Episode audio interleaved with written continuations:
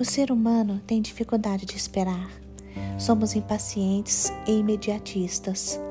Queremos que tudo aconteça do nosso modo e no nosso tempo. E queremos que Deus haja dentro do nosso imediatismo, porque nós não temos paciência para esperar.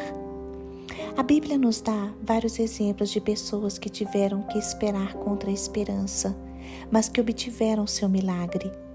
O paralítico do tanque de Betesda esperou 38 anos para ser curado. Abraão também esperou contra a esperança. Ele tinha 100 anos quando seu filho Isaque nasceu.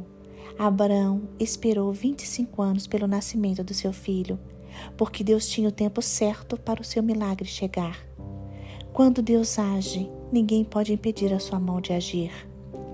Lucas capítulo 7, versículo 7 diz: Basta uma palavra dele e as janelas do céu se abrirão.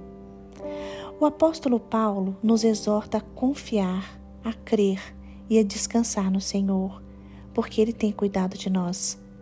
Devemos lançar os nossos cuidados sobre o Senhor e também o nosso caminho. Devemos seguir as determinações da Bíblia.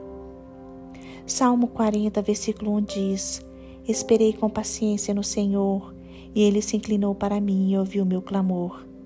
Salmo 27, versículo 14 diz: Espere no Senhor, seja forte, coragem, espere no Senhor. Salmo 62, versículo 5 diz: Descanse somente em Deus, ó minha alma, dele vem a minha esperança. Deus tem um projeto para a vida de cada um de nós. Deus é conosco, Ele não nos desampara, Ele nunca nos deixa sozinhos. O Senhor é o nosso pastor e nada nos faltará. O Senhor é a nossa palavra de vitória e o nosso socorro nos momentos de angústias. Somos fortalecidos pelo Senhor. Deus é nossa ajuda. Ele não nos rejeita. Ele é conosco. Deus conduz o barco da nossa vida. Ele está no controle de todas as coisas. Deus é Deus. Ele é o Criador de tudo. Deus criou os céus, a terra e tudo que neles há. O Senhor está no controle de todas as coisas, porque tudo lhe pertence. Deus domina tudo. Ele é quem dá força e poder.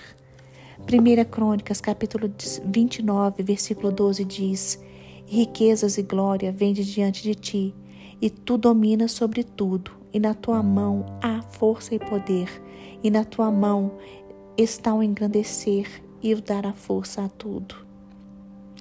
Irmãos, Deus é a fonte da nossa esperança. Deus é soberano. Ele está no controle do universo e também da nossa vida. Deus trabalha por cada um de nós. Todos os capítulos da nossa história foram escritos por Deus. Hoje, ponha sua confiança em Deus. Descanse em Jesus Cristo. Busque a sabedoria e a tranquilidade do Espírito Santo porque eles trabalham por cada um de nós.